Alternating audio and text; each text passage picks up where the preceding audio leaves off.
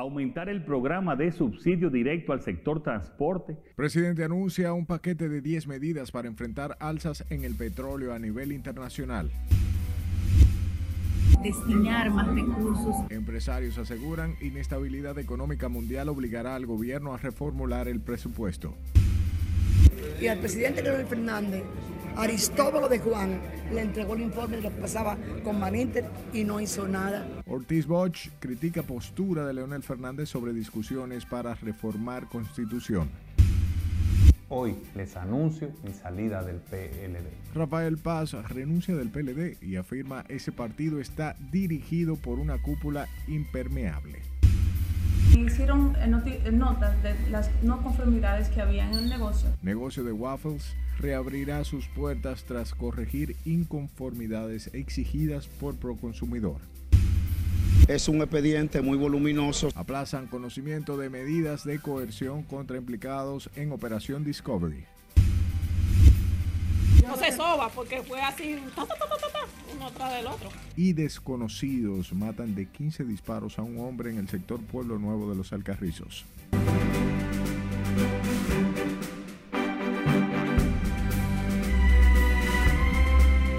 Buenas noches, hora de informarse. Bienvenidos a esta emisión estelar. Un honor siempre informarles.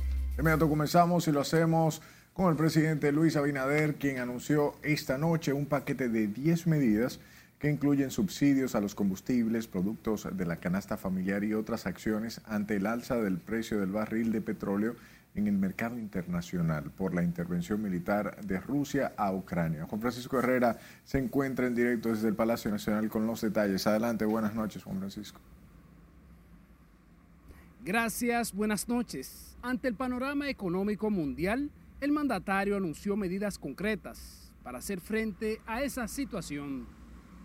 El conflicto entre Rusia y Ucrania ha agudizado la situación en las últimas dos semanas el jefe de Estado en su discurso, que duró aproximadamente 10 minutos, informó de la política económica para mitigar el impacto de la inflación importada, luego de los conflictos entre Rusia y Ucrania.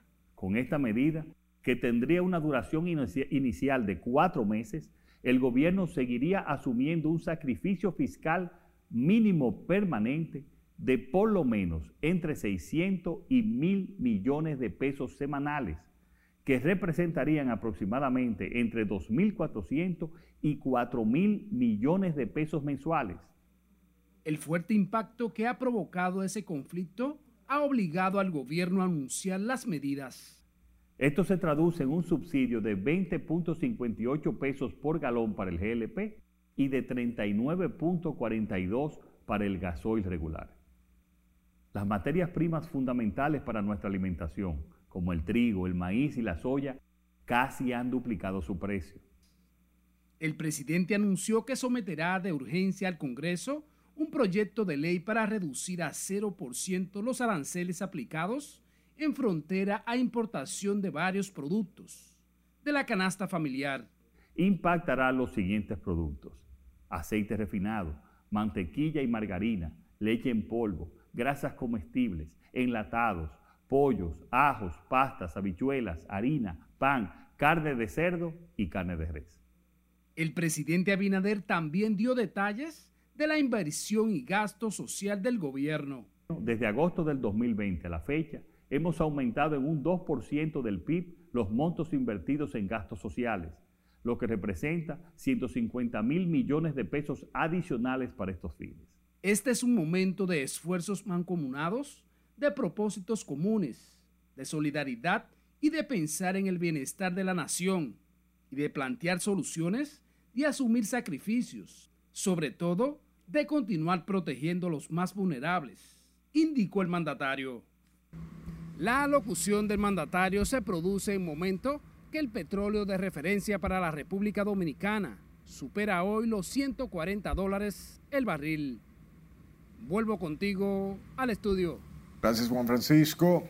Y el ministro de la Presidencia, Lisandro Macarrulla, asegura que el gobierno trata de aminorar la incidencia del precio del petróleo en el costo de la vida de los dominicanos, pero advirtió que será imposible evitar que la población sufra esos impactos.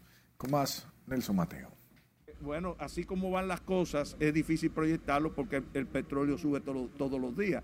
La situación internacional producto de la invasión rusa en Ucrania y su impacto en la economía del mundo preocupa al gobierno dominicano. Para tratar de que el impacto sea lo menos posible en, en la República Dominicana. Según el ministro de la Presidencia, el Estado dominicano trabaja anticipadamente para minorar la incidencia del alto costo de los combustibles en la canasta familiar. Eso es lo que está haciendo el Estado dominicano para evitar que la gente menos, eh, de menos ingresos sufran lo menos posible. No es que no van a sufrir, porque esto es un problema mundial y la República Dominicana tiene sus recursos limitados, pero dentro de esa limitación se está tratando de hacer lo mejor posible para que los menos pudientes sean lo menos impactados por la crisis. Macarrulla dio garantías de que el gobierno seguirá asumiendo las alzas de las gasolinas para evitar que el precio del pasaje sea aumentado. Subsidiar a los operadores del transporte. Nosotros estamos ahora mismo subsidiando el combustible que usan los carros públicos para evitar que el pasaje aumente. El ministro de la Presidencia proyecta que ante la inestabilidad del costo del petróleo, que hoy amaneció a 125 dólares el barril, el gobierno tendrá que adicionar unos 30 mil millones de pesos este año para el pago de esa factura. Nelson Mateo, RNN. Sepa que el presidente Luis Abinader viajará este martes a Argentina y Chile para votar una agenda que incluye reunión con el presidente argentino Alberto Fernández y asistencia a la toma de posesión del nuevo mandatario chileno Gabriel Boric Font. El presidente Abinader tiene previsto salir en un vuelo privado por el aeropuerto de la base aérea de San Isidro a las 11 de la mañana del martes y llegará el próximo y llegar próximo a las 8.45 de la noche a Buenos Aires. El primer mandatario estará acompañado por su esposa, la primera dama, Raquel Arbaje, los ministros de Relaciones Exteriores, Roberto Fulcar Álvarez, eh, um, Roberto Álvarez, más bien, Industria y Comercio, Ito Bisonó, y el presidente de la refinería de petróleo, Leonardo Aguilera. El retorno del mandatario a Dominicana está previsto para el viernes en la noche por la base aérea de San Isidro. La vicepresidenta de la Asociación de Industrias de la República Dominicana, Cícer Almanzar, consideró que la inestabilidad en el costo internacional del petróleo y las materias primas obliga a que el gobierno reformule el presupuesto de este año a los fines de destinar mayores recursos para evitar que esas alzas se traspasen a la población. A juicio de la empresaria, tomando en cuenta que la situación internacional podría tornarse más difícil, lo urgente ahora es que el gobierno pueda ir en auxilio de la población más vulnerable. Eh, ver cómo podemos eh, destinar más recursos a evitar que las alzas de precios se le traduzcan a la población. Em, nunca sospechamos que el petróleo se iba a poner a estos niveles en este de parece que la situación va a ser aún más difícil en estos próximos días. La representante del sector industrial dijo que de todos modos la población debe estar consciente de que son muy pocas las acciones que se pueden adoptar para enfrentar la volatilidad de los precios, razón por la cual expresó que se requiere de un gran entendimiento de lo que está pasando para asumir una actitud de crisis y ser más austeros. Tanto que el director del Consejo Nacional de Promoción y Apoyo a la Micro, Pequeña y Mediana Empresa, Porfirio Peralta, expresó hoy preocupación por los efectos que pueda tener el conflicto bélico entre Rusia y Ucrania en el desarrollo de las pequeñas empresas en la República Dominicana. Sin embargo, se mostró optimista con las acciones del gobierno encaminadas a mitigar los efectos de la crisis en la economía nacional. Vanessa Valdés, con más. Difícil para nosotros porque tenemos que asumir con responsabilidad la situación que nos está pasando. El director del Consejo Nacional de Promoción y Apoyo a la Micro, Pequeña y Mediana Empresa reconoce que el país puede atravesar por momentos difíciles a causa del conflicto bélico. Sí, definitivamente que sí, pero en el día de hoy esperaremos las palabras de nuestro presidente para saber que estamos seguros que le traerá aliento a la población dominicana Porfirio Peralta habló al encabezar un acto por el Día Internacional de la Mujer, donde indicó que el 68% de los préstamos de la institución que dirige son otorgados a mujeres que contribuyen con el crecimiento económico del país. Estamos hablando de más de 4 mil millones de pesos que están en las manos de las mujeres y que seguimos apoyándola muy decisivamente para que puedan seguir creciendo. Un responsable del aumento de un 50% de la cartera de clientes de Promipymes. Hoy también celebramos la importancia que tiene para Promipyme la mujer y todos sus aportes. Promipyme celebró este lunes un acto de premiación y reconocimiento a las mujeres que trabajan en la institución en el marco de la conmemoración del Día Internacional de la Mujer este martes. Las galardonadas fueron escogidas en las categorías que resaltan la transparencia, eficiencia, integridad y sostenibilidad. Vanessa Valdés, RNN. Y el Banco BH de León informó que someterá a la Asamblea Anual a celebrarse el próximo 24 de marzo el retorno a la marca BHD, tal como consta en la convocatoria regular de los accionistas.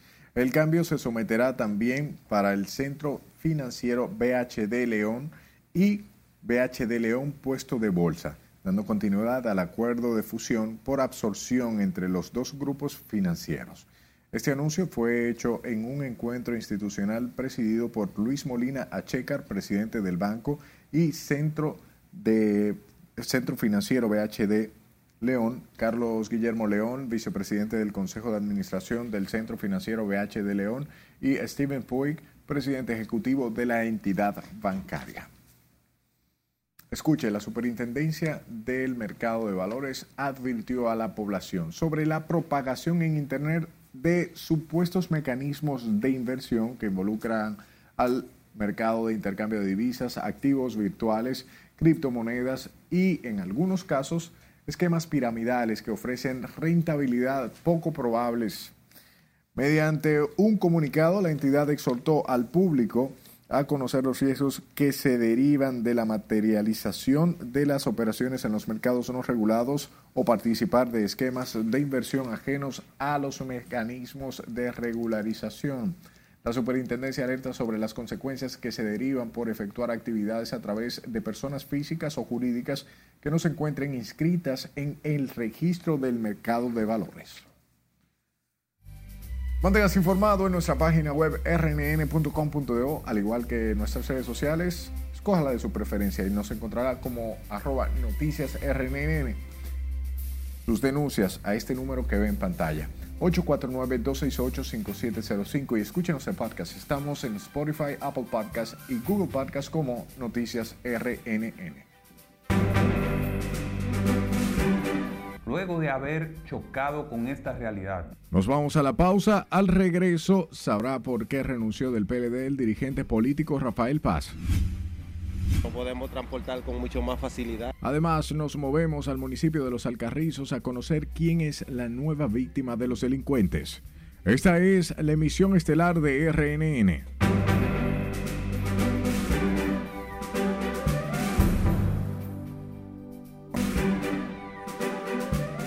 Las delegaciones de Rusia y de Ucrania celebraron este lunes su tercera ronda de negociaciones en la frontera entre Bielorrusia y Polonia. Conozcamos con nuestra compañera Catherine Guillén cuáles son los resultados de este encuentro que busca poner fin a la invasión. En el duodécimo día de la invasión, delegaciones de Ucrania y Rusia celebraron una tercera ronda de negociaciones en Bielorrusia, cerca de la frontera con Polonia, sobre aspectos políticos, militares y humanitarios, incluidos los fallidos intentos de sacar a civiles de localidades asediadas como Kiev, Mariupol o Kharkov. Tras la finalización de las negociaciones, el líder de la delegación rusa, Vladimir Medensky, expresó la esperanza de que los corredores humanitarios empiecen a funcionar este martes. El presidente de Ucrania, Volodymyr Zelensky, respondió hoy al Kremlin que no acepta su ultimátum para frenar la invasión y pidió a su homólogo ruso Vladimir Putin que salga de su burbuja y permita el diálogo. Así se expresó el mandatario ucraniano al ser preguntado en una entrevista adelantada en extractos con la cadena estadounidense ABC sobre el anuncio del Kremlin que ha propuesto frenar su ofensiva si Kiev renuncia a entrar a la OTAN, reconoce a Crimea como territorio ruso y reconoce la independencia de Donbass. Las Fuerzas Armadas de Ucrania cifraron en más de 11.000 las bajas de soldados rusos ocasionadas desde que empezó la ofensiva de ese país el pasado 24 de febrero. Según un informe publicado por el Estado Mayor de las Fuerzas Armadas de Ucrania en su página de Facebook, hasta el lunes, los ucranianos también han destruido un total de 290 tanques enemigos, además de 46 aviones y 68 helicópteros. Aseguran que también se han neutralizado 99 mil sistemas de artillería rusa o 454 embarcaciones de distintos tipos. Seguimos con el tema porque el presidente francés Emmanuel Macron dijo este lunes que no prevé que una negociación ponga fin a la guerra en Ucrania en cuestión de semanas. Macron dijo que le ha dicho al presidente ruso Vladimir Putin que un cese del fuego debe darse antes de cualquier diálogo real, pero que Putin se rehusó, lo cual dificulta las conversaciones que sostiene en forma regular. Putin dijo que obtendrá sus objetivos en Ucrania por las negociaciones o por la guerra en una conversación telefónica de una hora y 45 minutos de duración con Macron, quien vio al líder ruso muy decidido. El Pentágono anunció este lunes el envío de 500 soldados estadounidenses adicionales a países del flanco este de la Organización del Tratado de Atlántico Norte OTAN ante la invasión rusa de Ucrania. El portavoz del Departamento de Defensa estadounidense John Kirby dijo en una rueda de prensa que estos militares están siendo posicionados para responder al ambiente de seguridad actual causado por la invasión no provocada de Rusia a Ucrania.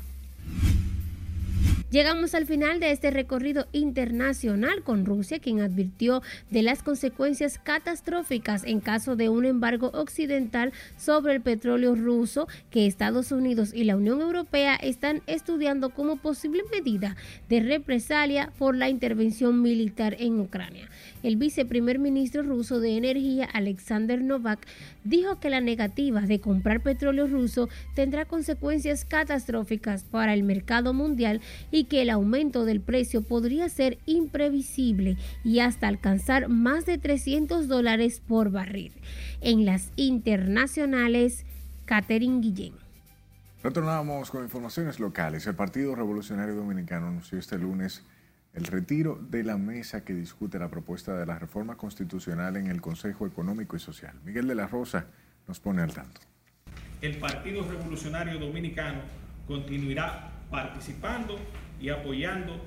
Con su decisión el PRD se suma al PLD y la Fuerza del Pueblo, como las organizaciones de oposición que dejan a un lado las discusiones de la mesa de reforma constitucional, pero aseguran que continuarán en el diálogo de otras mesas temáticas.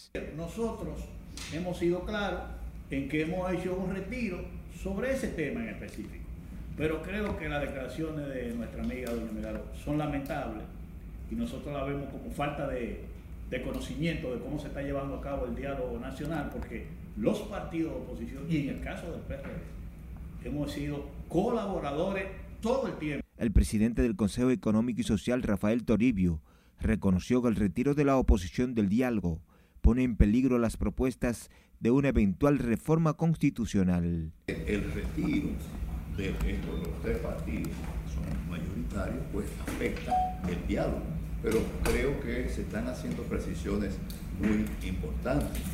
Por ejemplo, de lo que se infiere de la declaración del PRD, que pueden tratarse las leyes que tengan que ver con modificaciones. Los PRDistas también rechazaron que estén tratando de boicotear el diálogo de la mesa temática de reforma constitucional. Doña Milagros Ortiz Bosch tiene en agenda eliminar el 50 más 1 y parece que ella eso la movila en momentos como estos, cuando ve que la oposición ha sido coherente en sentarse en la mesa del diálogo y en apoyar el diálogo. Tanto el PRD como el PLD y la Fuerza del Pueblo aseguran que se retiran de la propuesta de reforma constitucional bajo el argumento de que por el momento no es una prioridad nacional. Miguel de la Rosa, RNN. Hablemos de la directora de Ética e Integridad Gubernamental, Miguel Milagros Ortiz Bosch, quien criticó hoy la postura del expresidente de la República, Leonel Fernández, sobre la propuesta de la reforma constitucional depositada por el presidente Luis Abinader. Ortiz Bosch dijo no entender la oposición del exmandatario y señaló que este debe repensar su postura radical y decidida sobre la reforma que busca lograr la total independencia del Ministerio Público. Es como un pequeño libreto, un pequeño libreto parecido al de la parte que fue la, la, toma de la política de Baninte, que quizás no fueron las mejores, pero aquí no ha habido nunca más crisis bancaria. Y al presidente Leonel Fernández, Aristóbulo de Juan, le entregó el informe de lo que pasaba con Baninte y no hizo nada. Es muy diferente. El presidente está pidiendo, se está pidiendo quitarse poder. La también expresidenta de la República sostuvo que el Consejo Nacional de la Magistratura, encargado de escoger los jueces que han de presidir las altas cortes del Poder Judicial, funcionaba bien hasta que se incluyó el Procurador General de la República. Y el ex candidato a senador por el Distrito Nacional del Partido de la Liberación Dominicana, Rafael Paz, anunció, hoy, anunció hoy su renuncia de esa organización por considerar que está dirigido por una cúpula impermeable. Paz, quien hasta hoy fungía como miembro del comité político del Partido Morado, expresó que el PLD ya no permite transitar la ruta hacia los orígenes de esa organización política haber chocado con esta realidad. Sopesé mi futuro en la sociedad como padre, como ciudadano y político.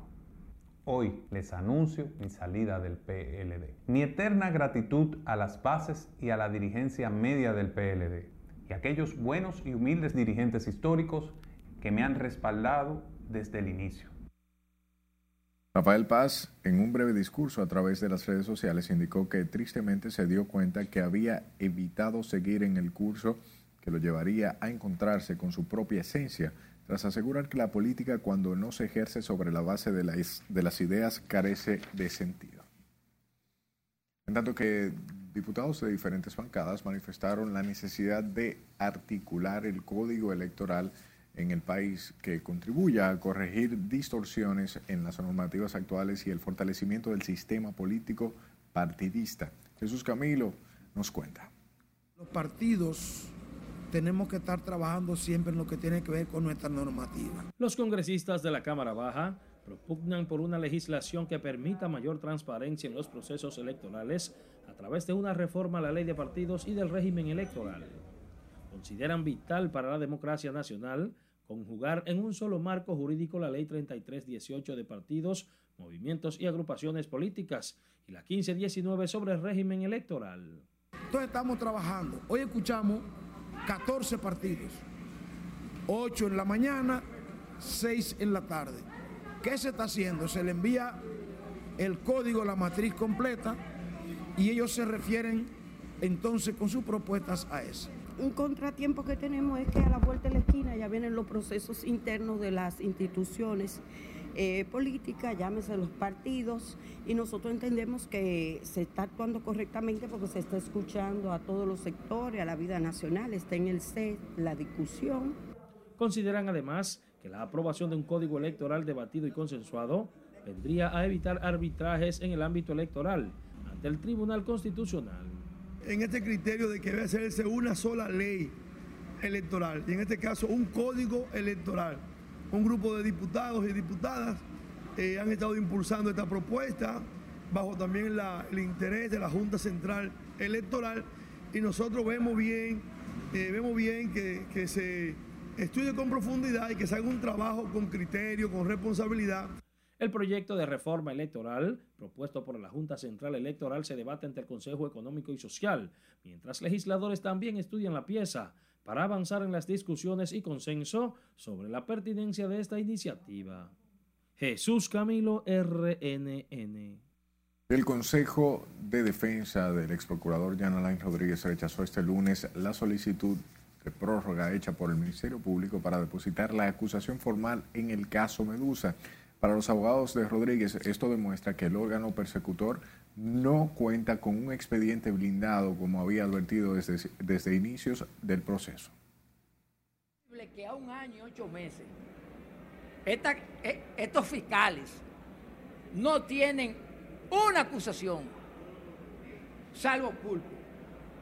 A un año y ocho meses, una acusación hay solamente.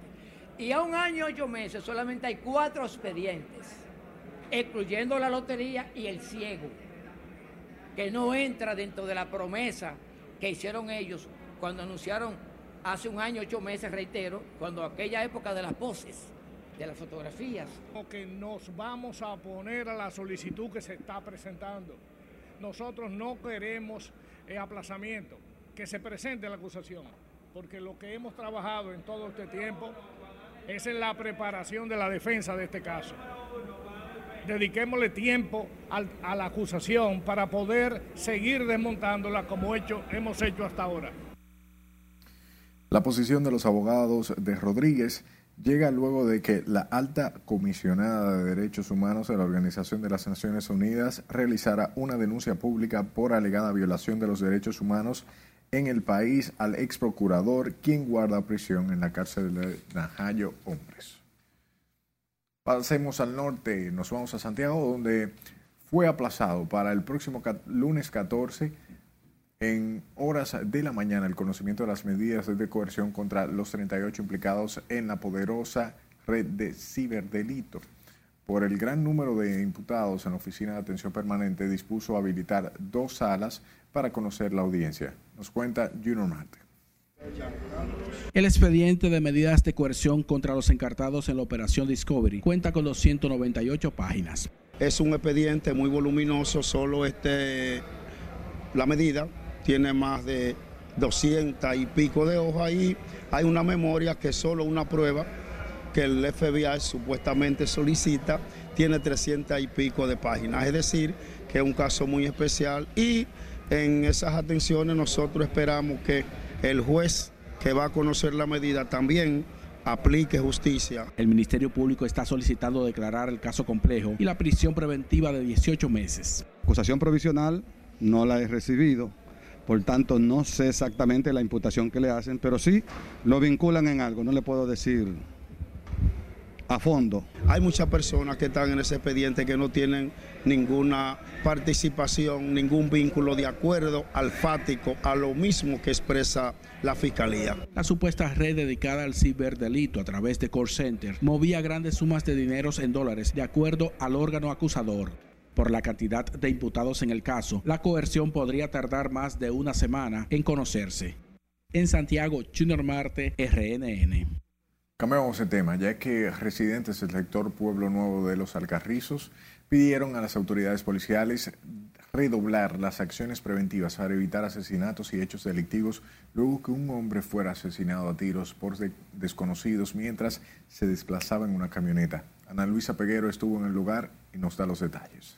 No se, no se soba porque fue así, uno tras del otro. A las 1 y 30 de la tarde del pasado domingo, Ramón Encarnación Ramírez, de 33 años, fue sorprendido en la calle 14 del sector Pueblo Nuevo por un motorista encapuchado que sin mediar palabras lo acribilló a tiros. Los vecinos que aseguran no conocían a la víctima explicaron que cuando escucharon los disparos nunca se imaginaron que se tratara de un homicidio. No, parece que sería una llamada, porque ese hombre yo no era de por aquí, según y, y partió la guagua y vino el, motorista. O sea, puede ser que lo vinieran persiguiendo. Pues eso sí puede ser. Encarnación Ramírez no residía en esa zona, por lo que se presume lo venían persiguiendo, ya que al momento de su asesinato estaba hablando por teléfono. Yo escuché los tiros y ella me preguntó qué pasó y yo, bueno, parece que es el sin del edificio que está ahí que están tirando, pero después Tú sabes que la gente de una vez se la armó y salió, pero nosotros no vimos nada. Ramón Encarnación Ramírez era oriundo del sector La Finca de los Alcarrizos, donde actualmente estaba construyendo una vivienda. Sus antiguos vecinos, aunque no quisieron hablar en cámaras, dijeron que Ramón era un ser humano ejemplar que se dedicaba a hacer trabajos en mármol. Ana Luisa Peguero, RNN. Continuamos con otro hecho lamentable porque una niña de apenas seis años de edad falleció en un incendio que redujo al menos cinco viviendas en el sector Capacito del municipio San Francisco de Macorís. La muerte de la pequeña ha causado gran pesar en la barriada debido a que, pese a los esfuerzos, los vecinos no pudieron salvarla. Según versiones, al momento del siniestro, la pequeña de nacionalidad haitiana se encontraba junto a sus dos hermanos en la casa. Hasta el momento se desconoce el origen del incendio. Y el coronel César Mariñez Lora ordenó hacerle varios disparos a una camioneta de la policía para simular un supuesto intercambio de disparos y justificar el asesinato de la pareja de esposos Joel Díaz y Elisa Muñoz Marte, ocurrido la noche del 30 de marzo de 2021. La Fiscalía de Villa Altagracia acusa al coronel de destruir la escena del crimen en el caso de las parejas de evangélicos asesinados por un equipo policial bajo su mando en el kilómetro 45 de la autopista Duarte. Las acusaciones contra el coronel incluyen haber ordenado a una parte de sus agentes llevar la camioneta de la policía usada en el operativo hasta orillas del río La Represa para hacerle dos disparos así creer que hubo un supuesto intercambio de disparos.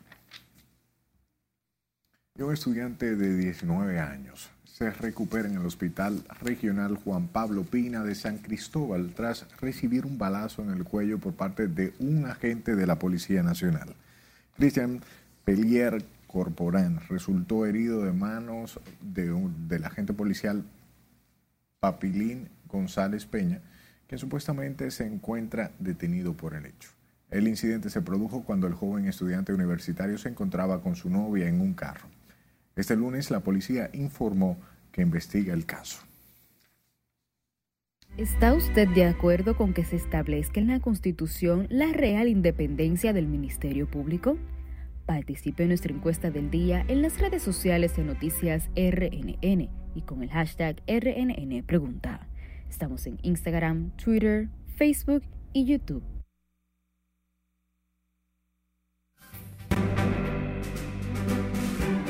Tasa de desempleo que duplica la masculina. De nuevo a un corte comercial, al retornar le contamos de las demandas que hacen entidades para mejorar políticas a favor de las mujeres. No hay ministerio, no hay ley. Además conocerá de los reclamos que hace el Colegio Médico para que se regularice el pago de honorarios. No le cambie.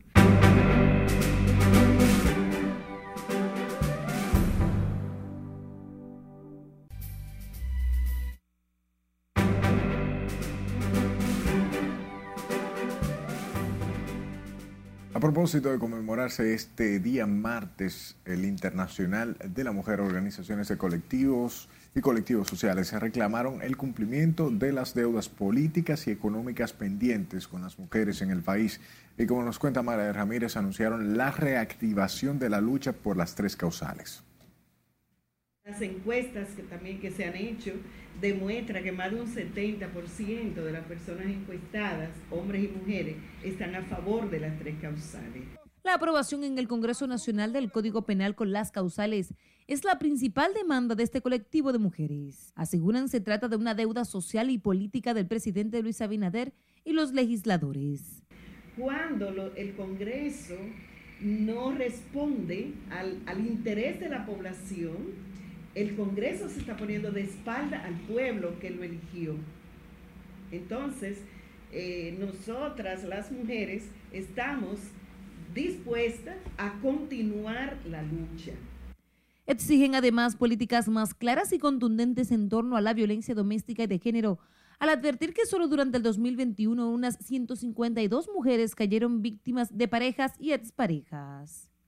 cifra que demuestra que la violación contra las mujeres representa para el país una grave, un gran problema estructural que requiere de reales y efectivas soluciones que generen cambio en la cultura machista imperante.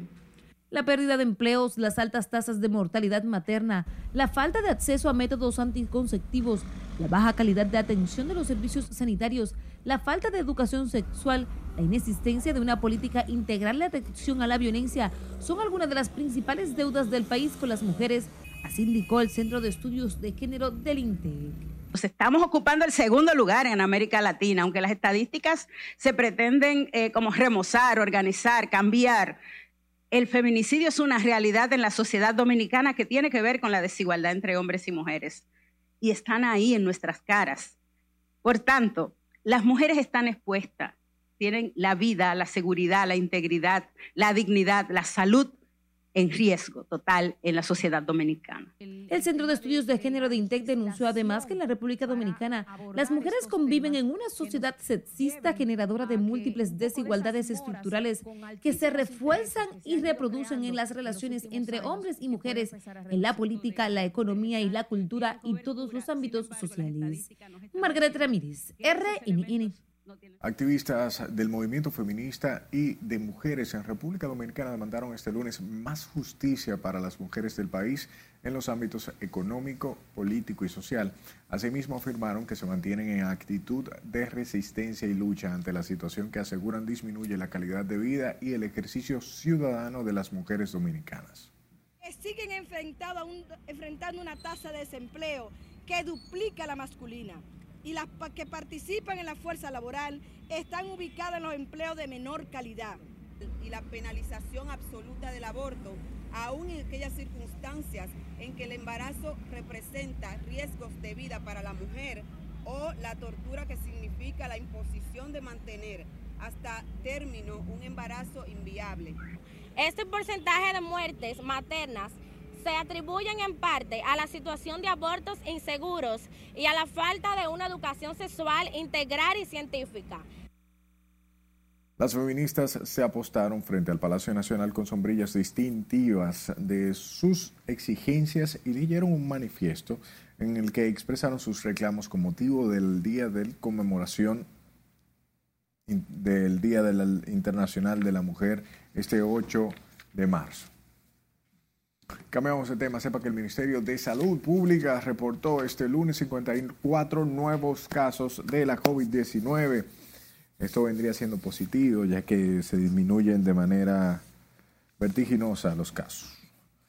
En el boletín epidemiológico acerca del comportamiento del virus, la institución detalla la positividad diaria en 1.08% y la acumulada en las últimas cuatro semanas se sitúa en 3.48%. Las personas actualmente infectadas son 1.319 con tendencia a la baja. Las unidades de cuidados intensivos están en el 5% de su capacidad y 29 personas son asistidas con ventiladores para un 6% de disponibilidad. Un total de 4.371 personas han fallecido desde inicios de la pandemia en marzo de 2020 y 574 mil o bien 576,3 se han contagiado de la COVID-19. Y sepa que falleció este lunes el empresario político y deportista dominicano Ramón Báez Romano, de 93 años de edad. Báez Romano Fungió como ministro de Industria y Comercio durante la gestión del presidente Antonio Guzmán y fundador en 1986 del Banco Intercontinental Baninter. El empresario fue miembro de la Junta de Directores y presidente de la editora Listín Diario.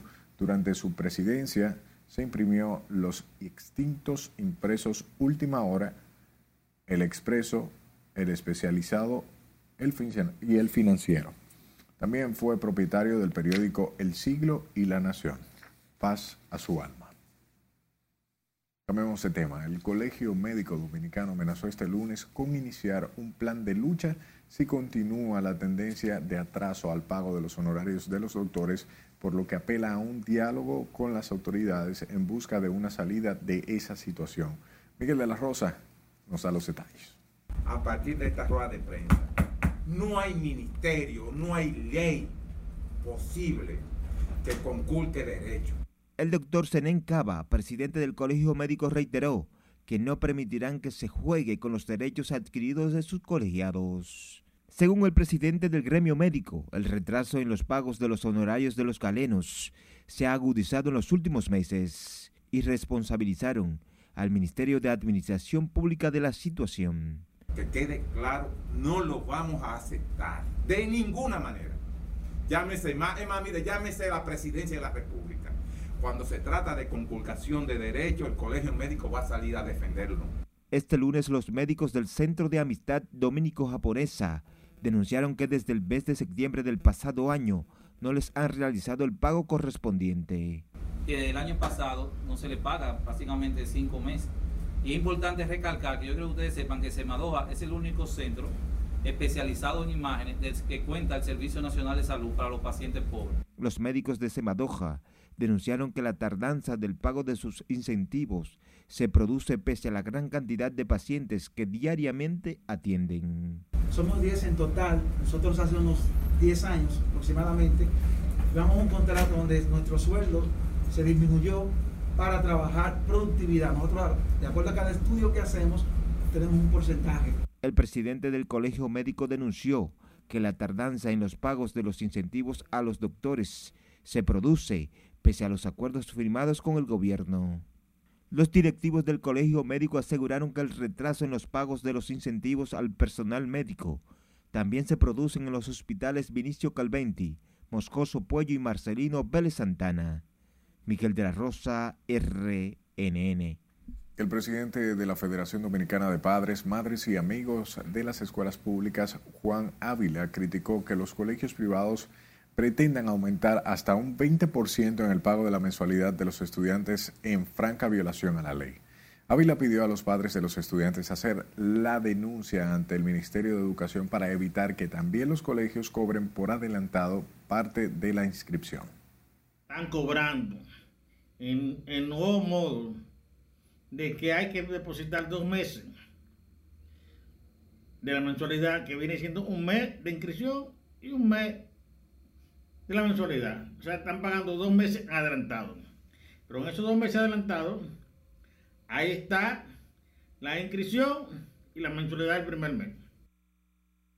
Los colegios privados anunciaron aumentos en las tarifas de la mensualidad, lo que ha generado rechazo de los padres que lo consideran inoportuno.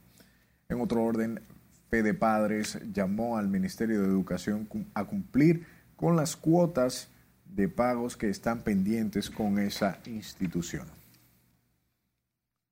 De su lado, el Instituto de Protección a los Derechos del Consumidor dispuso la reapertura del negocio Tasty Dicks en la zona colonial dedicado a la venta de waffles con forma de pene y vulva. La disposición sobre la reapertura del negocio fue adoptada por el director de Proconsumidor, Eddie Alcántara, luego de que su propietaria se comprometiera a corregir algunas inconformidades que vulneraban en ciertos aspectos el derecho de la niñez notas de las no conformidades que había en el negocio y gracias a sus consejos pues vamos a poder eh, continuar con nuestras actividades. Fue una, una, una, posición acertada y quiero referirme, ejemplo, a todo lo que tienen negocio. Ustedes saben que necesariamente tienen que regularse lo establecido por ley esta muchacha que no es de este país, o sea, es dominicana, pero no reside en este país. Y gracias a Dios viene a invertir en este país, hay que ayudarla. Lo veo una decisión muy entomada porque es un negocio que aporta a la economía, o sea, del país y también nos da más, más, un poquito más de cultura, en el sentido de que son cosas diferentes. La medida fue levantada por Proconsumidor luego de que la propietaria de este negocio visitara al director de la institución y se comprometiera a cumplir las normas, así como la prohibición de entrada a menores de edad, entre otras garantías.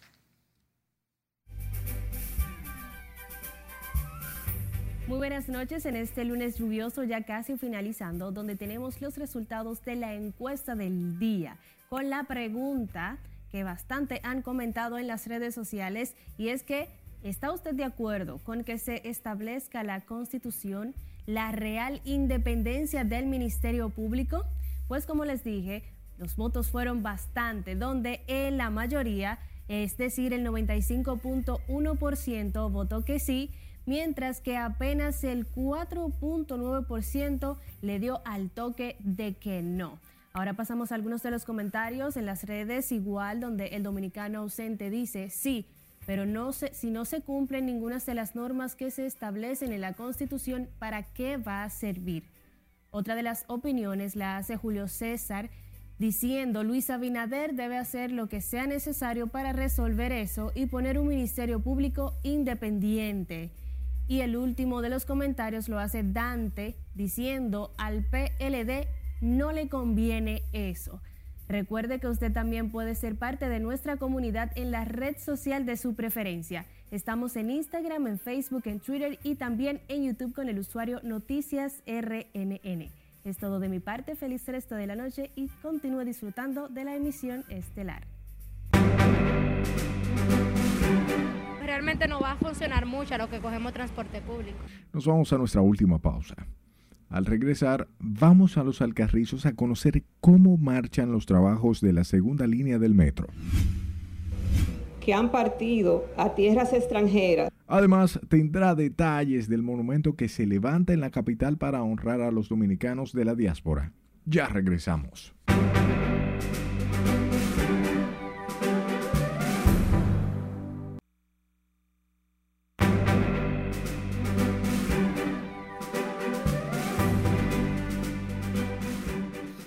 Noches. Iniciamos la entrega deportiva hablando del lío que todavía está en las grandes ligas porque los peloteros dicen, estamos esperando más juegos cancelados porque si hace una semana cancelaron un total de 91 y cada vez que pasa una semana ya habían dicho que vienen más, bueno, pues seguirán, pero todavía, a pesar de que sigan las negociaciones, todo avanza lento. Tony Clark, ese que está ahí, está optimista, pero conservador.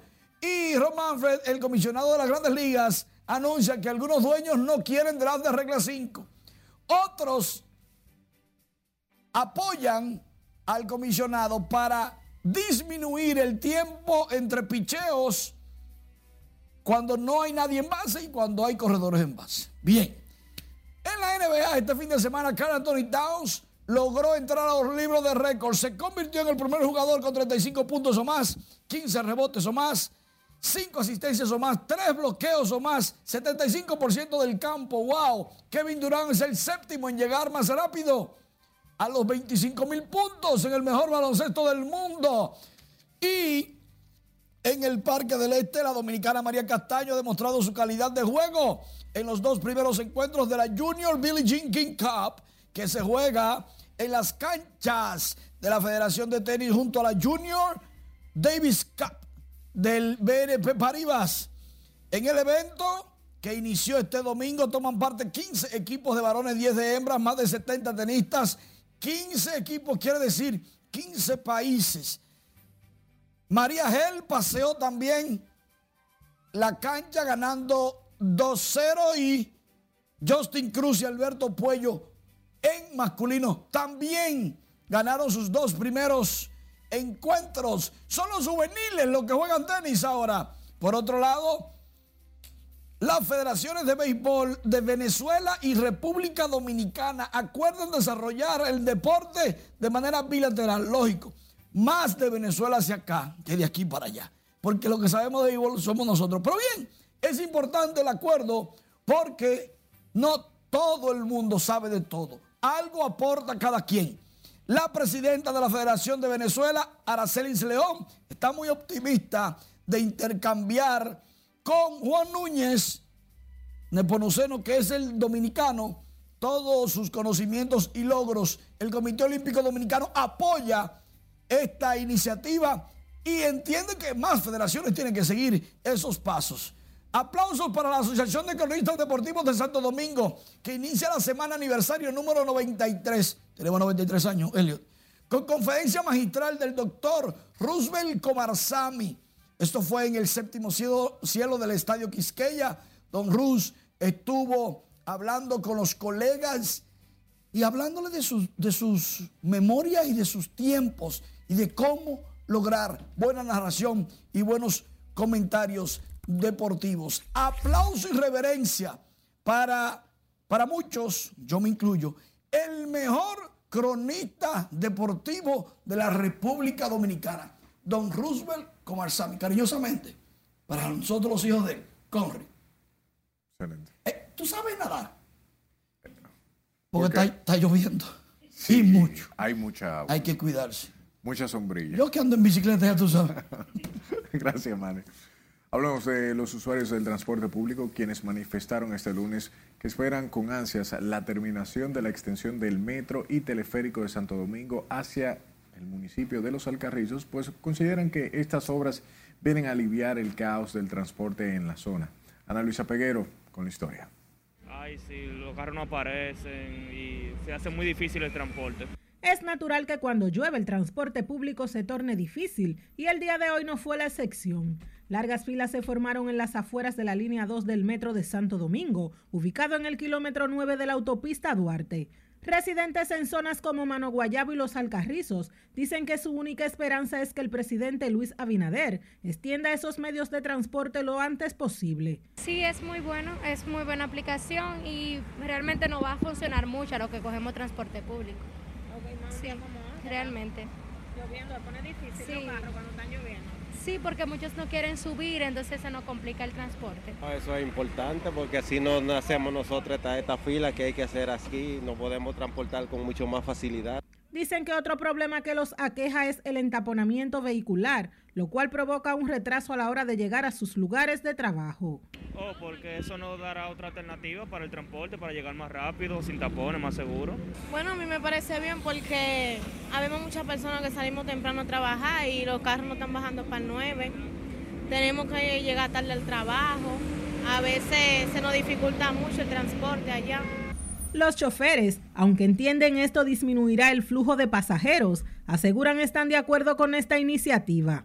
Sí, afecta, pero ¿y qué se va a hacer? ¿Está de acuerdo con esa construcción, esa extensión del teleférico hacia allá? Sí, claro que sí. Sí, no, pero que imagínate que yo no, hay que, o sea, uno no se puede poner en contra de- del avance, uno lo que tiene que hacer de Dios, y el Señor, el Señor nunca deja a uno solo, el Señor le suple de otro lado. La nueva línea 2 del metro de Santo Domingo, que conectará desde la parada María Montés, ubicada en el kilómetro 9 de la autopista Duarte, hasta el municipio de Los Alcarrizos, tendrá una inversión de 506 millones de dólares. Ana Luisa Peguero, RNN. Y el Centro de Operaciones de Emergencias mantiene los niveles de alerta para algunas provincias debido a las lluvias que se registran en el país ante posibles crecidas de ríos, arroyos y cañadas, así como deslizamientos de tierra e inundaciones urbanas o repentinas. Estas condiciones meteorológicas del país permanecen bajo la humedad e inestabilidad de una vaguada, lo que provoca nublados y aguaceros que irán de moderados a fuertes. de operaciones de emergencia mantiene un nivel de alerta amarilla para las siguientes provincias: Puerto Plata, La Vega y María Trinidad Sánchez. En verde continúa Santiago, Espaillat, el Gran Santo Domingo, San Cristóbal, Duarte, en especial el Bajo Yuna, Sánchez Ramírez, Samaná, Monseñor Noel y Hermana Mirabal. De acuerdo con los pronósticos que se registran, principalmente en las regiones del norte, noreste, el este y la llanura costera caribeña, así como el Gran Santo Domingo y la cordillera central, debemos estar atentos al COE. Y la alcaldía del Distrito Nacional y la empresa de remesas y cambio Pimenca dieron el primer Picasso para el inicio de la construcción del monumento a la diáspora dominicana, el cual estará ubicado en la avenida Abraham Lincoln, esquina Simón Bolívar. La construcción de la obra, que surge como reconocimiento a la gran contribución del dominicano en el extranjero, es parte del acuerdo de cooperación interinstitucional suscrito por ambas entidades en noviembre pasado.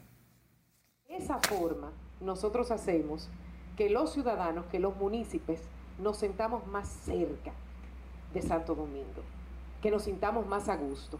Con este monumento queremos honrar a todos los dominicanos que han partido a tierras extranjeras a perseguir el sueño de mejorar las condiciones de su vida, de la vida de sus hijos, padres y hermanos. de este monumento ha sido obra del escultor dominicano Ezequiel Taveras, quien plasma su visión del emigrante dominicano, ya que éste reside en la ciudad de Nueva York, Estados Unidos. En el acto del primer Picasso estuvo, eh, fue encabezado por la alcaldesa Carolina Mejía junto al Consejo de Regidores del Distrito, Giselle Méndez Saba, vicepresidenta ejecutiva de Vimenca, y Víctor Méndez Saba, presidente de Banco Vimenca, entre otros.